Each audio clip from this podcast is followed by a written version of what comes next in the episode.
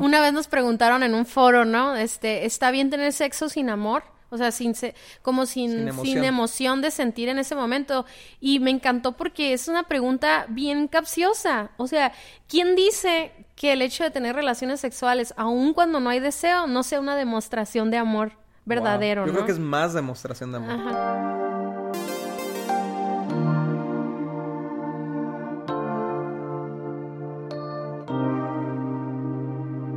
Hola amigos, ¿cómo están? Nosotros somos Dani y Cintia Osuna y este es nuestro podcast Indivisibles. Ya estamos en el episodio 19, Cintia. Ha sido una larga y padrísima jornada. Hemos recibido unos, unos feedbacks padrísimos de la gente. Muchas gracias. Queremos, queremos hacer a Em, todavía más práctico el podcast, así es que es bien importante que ustedes nos den sus comentarios, nos digan de qué les gustaría que habláramos, nos hagan preguntas que vamos a estar incorporando ya en los podcasts.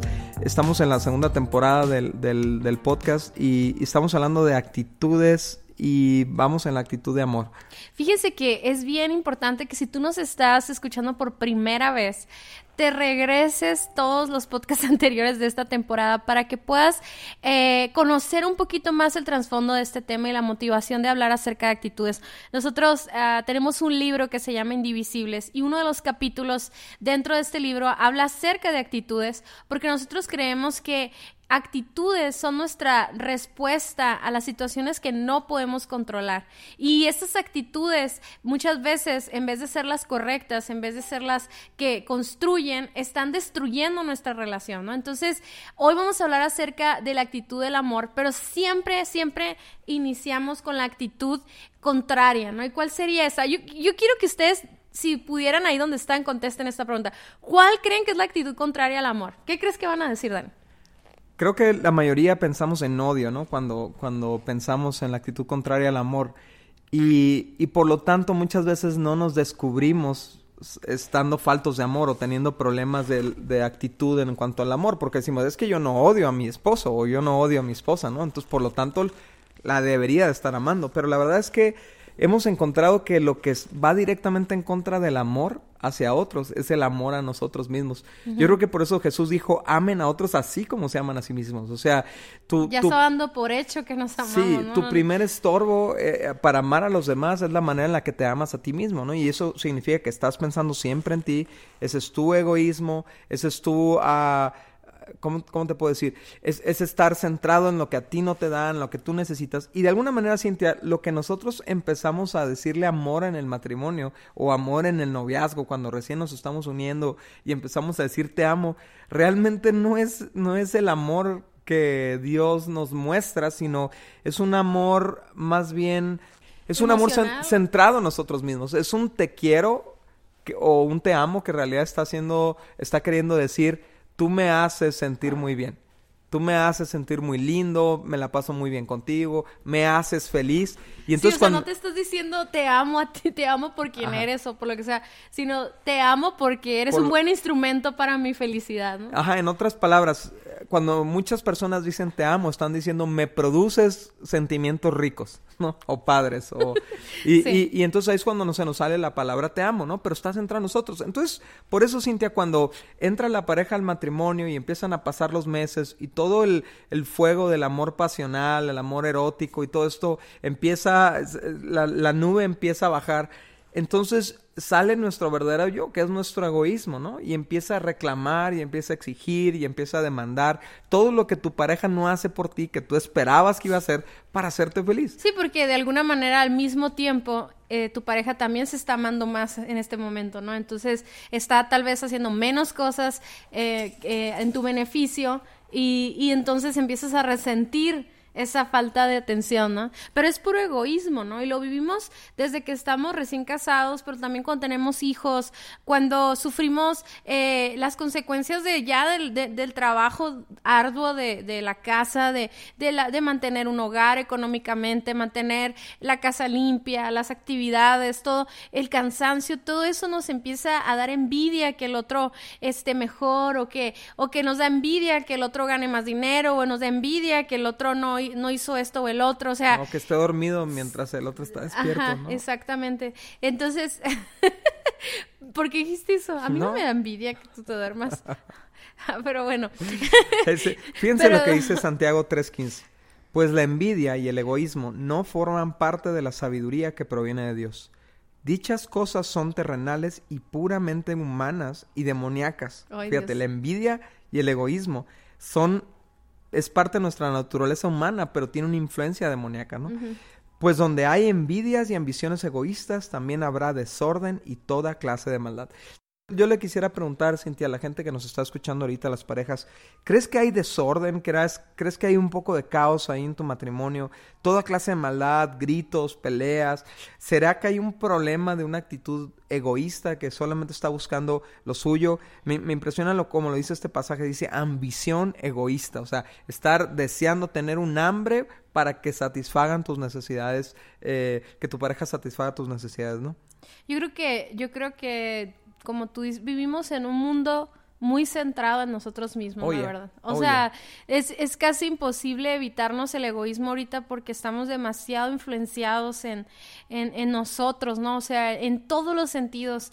Y la verdad es de que tenemos que contrarrestar esa cultura. Tenemos, porque sabes una cosa, siempre, no sé por qué de alguna u otra manera en los podcasts, hace unos días Daniel salió de viaje y como lo extrañaba mucho me puse a escuchar todos los podcasts anteriores y siempre hablamos acerca de los hijos, ¿no? Y yo sé que muchos de ustedes no tienen hijos todavía, pero este mundo centrado en nosotros mismos es algo que si nosotros como matrimonio traemos al hogar, nuestros hijos también lo van a vivir, ¿no? Entonces, peor aún ya después con los hijos, porque ahora son cuatro reinos aquí queriendo establecerse en nuestro hogar, ¿no? Entonces, este, ah, qué importante es que nosotros podamos empezar a, a, a, quitar nuestra mirada de nosotros mismos y empezar a ver a los demás, empezar a ver las necesidades de los demás.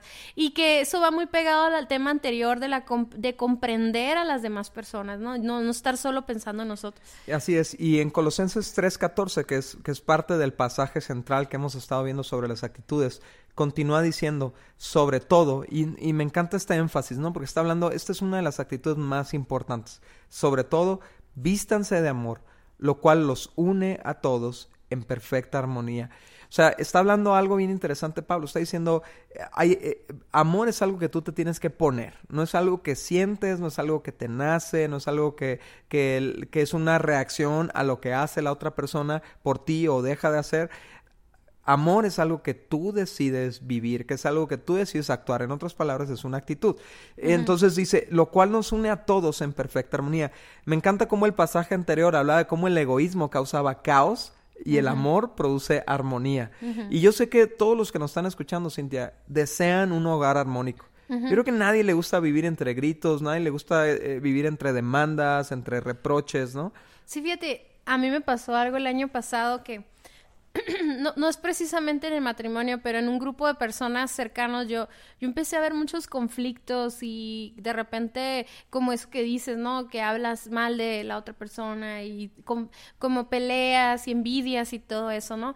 Y yo volteaba a ver a estas personas y yo las amo tanto, pues, y que a pesar de sus errores, a pesar de todos estos conflictos, yo los sigo amando y los sigo viendo con su mejor potencial, con lo mejor de que pueden ser, ¿no? Y, y de repente me vino una un pensamiento que era así, haz de cuenta, si tan solo se amaran entre sí como yo los amo a ellos, ¿no? Cuando yo pensé eso, lo pensé desde mi punto de vista humano, ¿no? Pero cuando lo estaba pensando, algo en mi corazón fue como si Dios me dijera, es lo, es lo que yo siento exactamente. O sea, ustedes están como matrimonio, como familia, como, como lo que seamos, como sociedad. Si tan solo nos amáramos como Dios nos ama a nosotros, entonces todo sería diferente, ¿no? El perdón, la manera en que Dios nos ve, la manera en que Él, él, él, él, nos perdona una y otra vez. Y ahora, si esto lo aplicamos en el matrimonio, imagínense un matrimonio donde no gobierna el egoísmo, sino que dentro de nosotros decidimos amarnos a pesar de nuestras fallas, a pesar de nuestros errores y, a pesar de, de, todo, o sea, y, y, sobrellevamos en los días llenos de amor, o sea, sería totalmente diferente nuestro matrimonio. Y yo creo, Cintia, que... Uh pudiéramos hablar muchos capítulos de, del podcast de este tema del amor, ¿no? Pero para empezar hay que entender qué es, qué es realmente amar, ¿no? Porque la gente, te digo, lo confunde con un sentimiento. Es más, si hiciéramos una encuesta en la calle y le preguntáramos a la gente qué es amor, probablemente recibiríamos 100 respuestas diferentes de lo que es amor, ¿no? Es un sentimiento muy bonito, es, no sé, muchas respuestas distintas. Y, y el problema es ese precisamente, que cada quien tiene su propio concepto del amor. Pero Dios tiene su concepto de lo que es amor.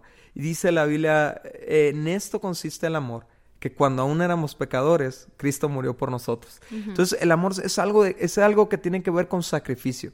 El amor es algo que, que, no tiene que ver con la otra persona, con si es buena o mala, con si se lo merece o no se lo merece. El amor tiene que ver con un acto que yo decido hacer. Y, y hay, hay un buen libro sobre esto, Cintia, que ah, digo, puede ayudar a las parejas que nos están escuchando a a sumergirse más en el tema del amor de pareja. Se llama Los cinco lenguajes del amor. Es un libro muy común, está por todos lados y lo pueden conseguir fácilmente. Pero estos doctores hicieron un estudio y, y descubrieron que las personas reciben amor de una manera, de cinco maneras distintas, ¿no? O sea, una en especial, pero hay cinco maneras distintas en que la gente recibe amor. Sí, y lo más importante que se me hace que debemos de leer este libro, todas las parejas debemos de leer ese libro, no solamente en el aspecto de matrimonio, sino también como papás, ¿verdad? Este, es el hecho de que nosotros queremos hablar amor o queremos dar amor como nosotros nos gusta recibirlo. Sin embargo, nosotros tenemos que ser intencionales para amar a nuestro esposo de la manera que él lo escucha y como él se siente amado. Entonces, les invitamos a que lean ese libro porque pues son, son cinco lenguajes, ¿no? Son palabras, palabras de amor, eh, detalles, regalos. El tercero es actos de servicio, contacto físico y tiempo de calidad. Y a mí me fascina porque mis hijas ya las hemos descubierto, ¿no? Sus, sus lenguajes del amor y entonces les podemos expresar el amor que, que es decisión, no, no el que nos sale natural, sino el que decidimos dar en medio de circunstancias, pero también Daniel y yo tenemos diferentes formas de sentirnos amados y los dos somos muy intencionales en amarnos de esa manera porque ¿por qué querríamos eh, eso es lo que pasa. Muchas veces estamos aferrados a amar a como nosotros queramos, cuando en realidad la otra persona no, no se siente amada, ¿no? A lo mejor estás, eh, tú que nos estás escuchando, a lo mejor le estás dando cartitas a tu esposo cuando lo que quiere es un apapacho físico, ¿no? Y, y entonces tú dices, es que yo sí lo amo y es que yo sí le expreso amor, sí, pero el, el, papel a él no le manifiesta amor, pero un abrazo sí, o el, el que tú tengas un interés físico por él. Sí, o, actos de servicio también, ¿no? O por ejemplo, muchos esposos dices, le dicen a la esposa, es que ¿qué más quieres si yo me la paso, me mato trabajando por ti? Y eso es amor en actos de servicio, pero a lo mejor lo que la esposa quiere son palabras, quiere que se lo digas, quiere que se lo expreses, o un detalle, ¿no? Un, un, un regalo. Un regalito, o, o que pases tiempo con ella. Entonces, qué mejor, yo creo que Cintia, esto me ha ayudado mucho a mí, ¿no? O sea, estarte preguntando a ti, preguntándole a, las niñas, ¿cómo te puedo hacer sentir amada, ¿no? Y, y, escuchar con humildad la respuesta y a lo mejor te vas a sorprender, a lo mejor lo que tú estás haciendo para amar a tu pareja no es lo que tu pareja recibe. Yo, yo, a mí me encanta amarte a ti, este, con actos de servicio, con palabras y, y, y contacto físico. ¿Cuál crees que sea mi lenguaje del amor? ¿El tuyo? El tiempo y los detalles. ¿Sí? ¿Detalles, crees? Sí. No. Pues se te ilumina la cara cuando... Bueno, claro, a todos nos gusta mucho que nos den regalos. Pero bueno, amigos, investiguen cuál es el lenguaje del amor de su pareja y sean intencionales en amarlos de esa manera. Ok, y bueno, ah, hay, hay diferentes... En la Biblia, cuando tú lees la palabra amor, la, la lees traducida de un lenguaje original, ¿no? Ya sea el griego, del arameo, del, del hebreo. Pero había otras palabras, eran palabras diferentes que significaban cosas diferentes, ¿no? Y habla del amor fileos, que es el amor de hermanos, el amor eros, que es el amor romántico de pareja. El pasional. el pasional y el amor ágape. Y creo que esos tres tipos de amores necesitan existir todo el tiempo en la pareja. El amor fileos es el amor, es una amistad muy profunda, ¿no? Es ese esa persona con la que disfrutas pasar el tiempo, cuando estás en las buenas y en las malas con esa persona. O sea, es bien distinto el amor fileos al amor eros, ¿no? A lo mejor no es muy erótico estarle sosteniendo el cabello a tu esposa cuando está vomitando, ¿no? en, el baño, pero es amor eh, eh, fileos, es amor de hermanos, de estar juntos en las buenas y en las malas, ¿no? Sí, ese tipo de amor es el que demuestras cuando te, te haces compasivo con sus, con sus felicidades o con sus tristezas, cuando lo apoyas o lo apoyas en sus proyectos, cuando, cuando celebras un triunfo o cuando oh, lloras una, una tragedia o, un, o una derrota. Es, ese amor es el que nos hace tener citas, ¿verdad? Y, y platicar o ir al cine. Tal vez tal vez no, no, es una cita romántica, sino es una cita más divertida, ¿no? De por, amigos. Por ejemplo, a nosotros nos encanta ir a los cuartos de escape. O sea, y eso no lo quiero hacer con nadie más. Digo, suena medio raro. Hay que explicar qué es porque... Investiguen qué es. no ah, se imaginen cosas raras. Es un, es un cuarto, el cuarto donde tienes pistas para, para escapar del cuarto, ¿no? Dani, solo tú te pensaste algo No, no, tú también. Pero no, no. Pero bueno, yo no quisiera ir con nadie más. O sea, yo quiero ir con Dani porque lo amo y es mi mejor amigo. Y ese, ese amor, el, el, el planear cosas como esas, o planear viajes, o planear eh, qué película vamos a ir a ver, o qué maratón de Star Wars, ¿verdad? En qué, en qué día vamos y todo eso, no es parte de algo romántico, es parte de una amistad que se está cultivando todos los días. Así es. Y el, el segundo amor es el amor eros, ¿no? Y es el amor romántico, es el amor que estimula emociones, ¿no? Y eso también lo tenemos que perseguir. La verdad es que la gran mayoría del tiempo lo que nos va a mantener eh, conectados es el amor fileos, el amor de amigos, ¿no? Y ahorita vamos a hablar del ágape, pero eh, eh, el amor eros es, son, es amor, el, el, que sale de las emociones, ese sí, ¿no? O sea, no es el amor fuerte, completo, pero es el amor romántico, de chispa, y ese también lo tenemos que estimular entre parejas. por eso está Sexy September, ahí te puedes regresar a, a, los meses pasados ahí en Instagram o en, en, Facebook y ver ideas de cómo estimular el amor erótico, ¿no? Sí, fíjate que a mí me pasó algo la otra, la otra vez y se me hace importante como compartirlo, que yo me sentía como muy desconectada, Daniel, en, en como que no hemos pasado tiempo juntos. O sea, estamos todo el día juntos, todo el día estamos juntos, pero me refería como a, como a tener como esa conexión, ¿no? Y el primer instinto cuando tú como mujer no te sientes amada de esa manera, como que no traes a tu esposo como que ahí pegadito a ti, no sé, algo así es el primer instinto egoísta es renegar, enojarte, reclamar, etcétera, ¿no? Pero yo, algo que me pasó en ese momento, gracias a Dios, fue que como que caí en cuenta de que ¿qué no he estado haciendo yo para provocar que mi esposo se esté volviendo loco por mí? O sea, tal vez lo quieres tomar, quieras tomar a la defensiva esa circunstancia, pero la pregunta es, ¿qué has estado haciendo tú como mujer para provocar que tu esposo te esté buscando, que te esté mandando mensajitos, que te esté dando besos, o sea, realmente en vez de tomar, en vez de reclamarlo, deberíamos de decir qué has estado haciendo. Y yo lo que me quedé pensando es que como que como todo el día estamos juntos, pues a veces ni para ni para, o sea, ni siquiera me arreglaba como para trabajar, trabajo en mi casa, pues no es necesario como que superproducirte para trabajar en casa.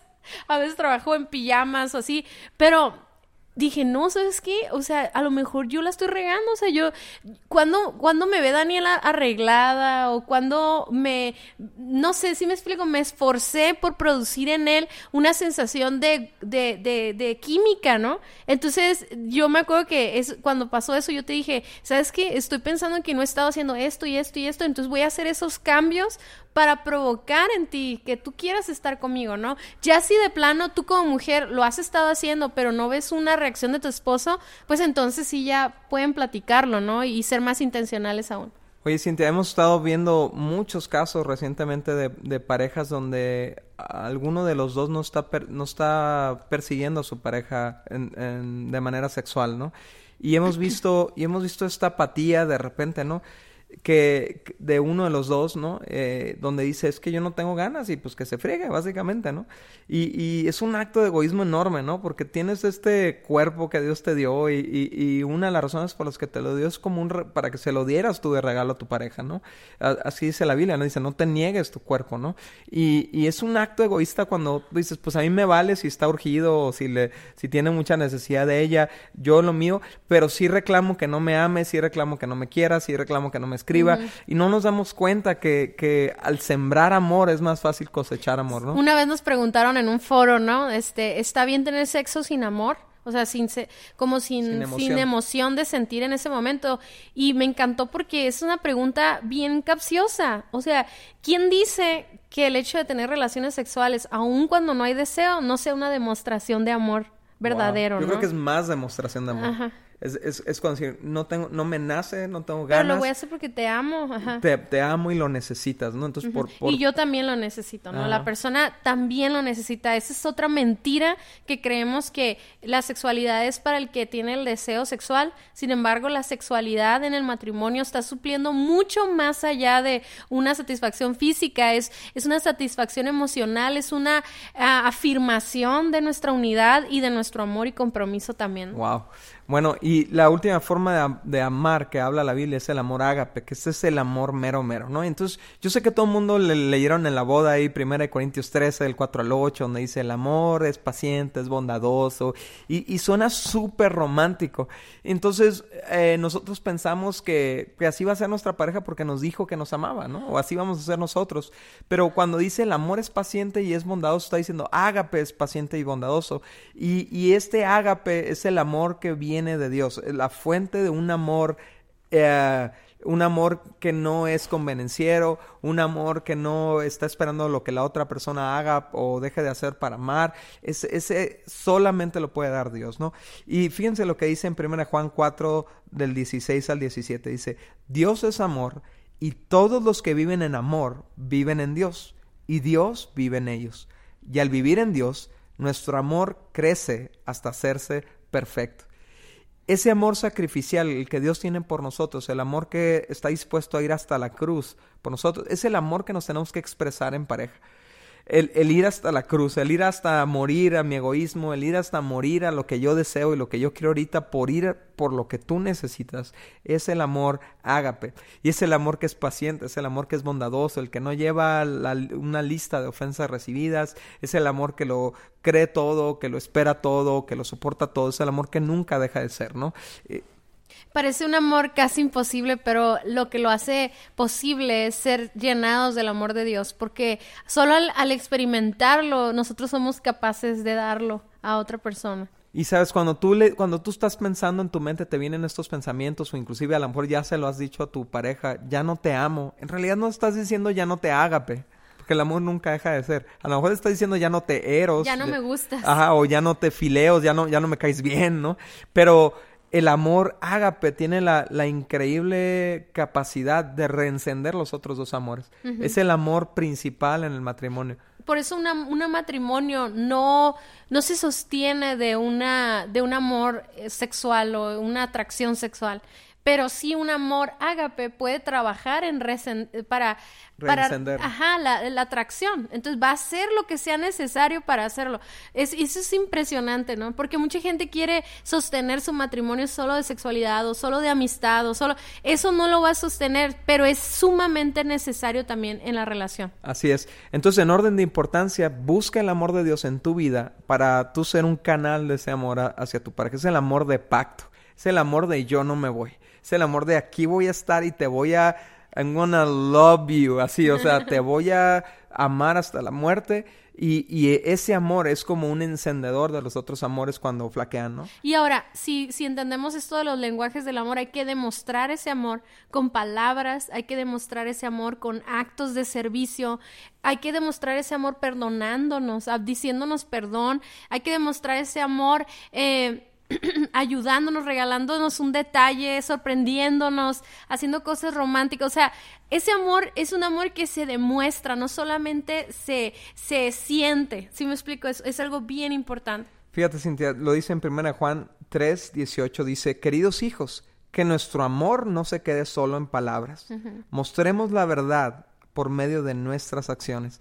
Entonces, pongámonos manos a la acción, manos a la obra en nuestro matrimonio, activémonos en amor, en un amor no egoísta, no nada más esperando a que la otra persona haga por nosotros, sino un amor ágape, un amor romántico, un amor de amigos. Fíjense, ahorita en esta temporada de Navidad, donde todo el mundo está centrado en sí mismos, todos están pensando en, en regalos y cuentas por pagar, este, compromisos, calorías, todo, puras cosas que estresan. Y, y, si te, y si nos vamos al inicio, eso es la raíz de todo eso, es el egoísmo, ¿no? Entonces cambiemos nuestra actitud de egoísmo.